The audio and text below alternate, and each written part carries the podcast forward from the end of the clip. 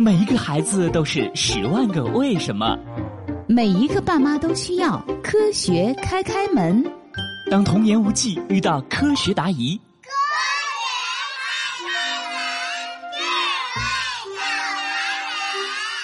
学开开心心开门喽！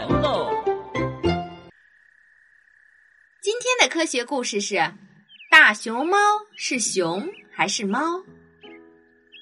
今天我看到一个新闻，说大熊猫的便便可以用来生产纸巾，真是太不可思议了！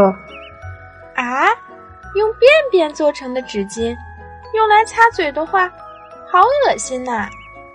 傻孩子，当然不是直接用便便来做纸巾啦，在此之前呀，要对便便进行很多处理呢。那为什么熊猫的便便能用来造纸巾呢？这样吧，先考考你们，你们知道熊猫最爱吃的食物是什么吗？竹子。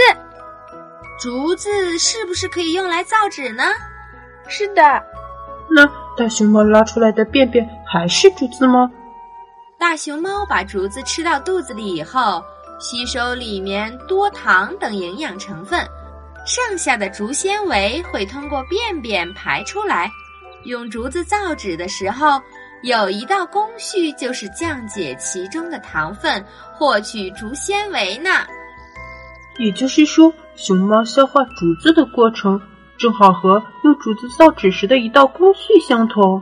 对呀，熊猫可为造纸减少了一道工序呢。哇，太神奇了！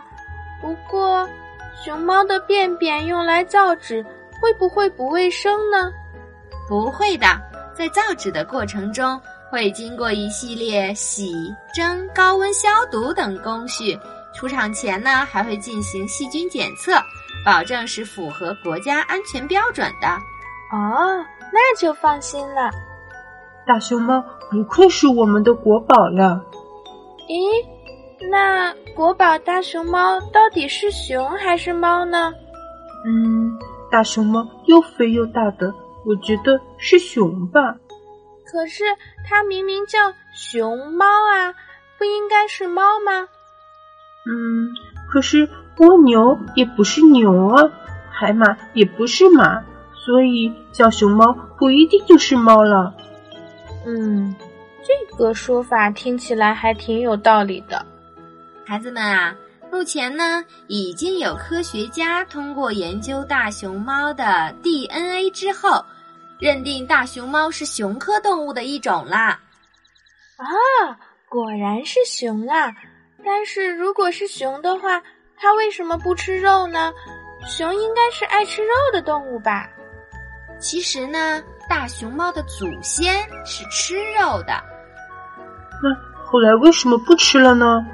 据说是因为环境变化导致食物匮乏，它们慢慢变成了杂食动物。既吃肉也吃素，那现在为什么只吃素了呢？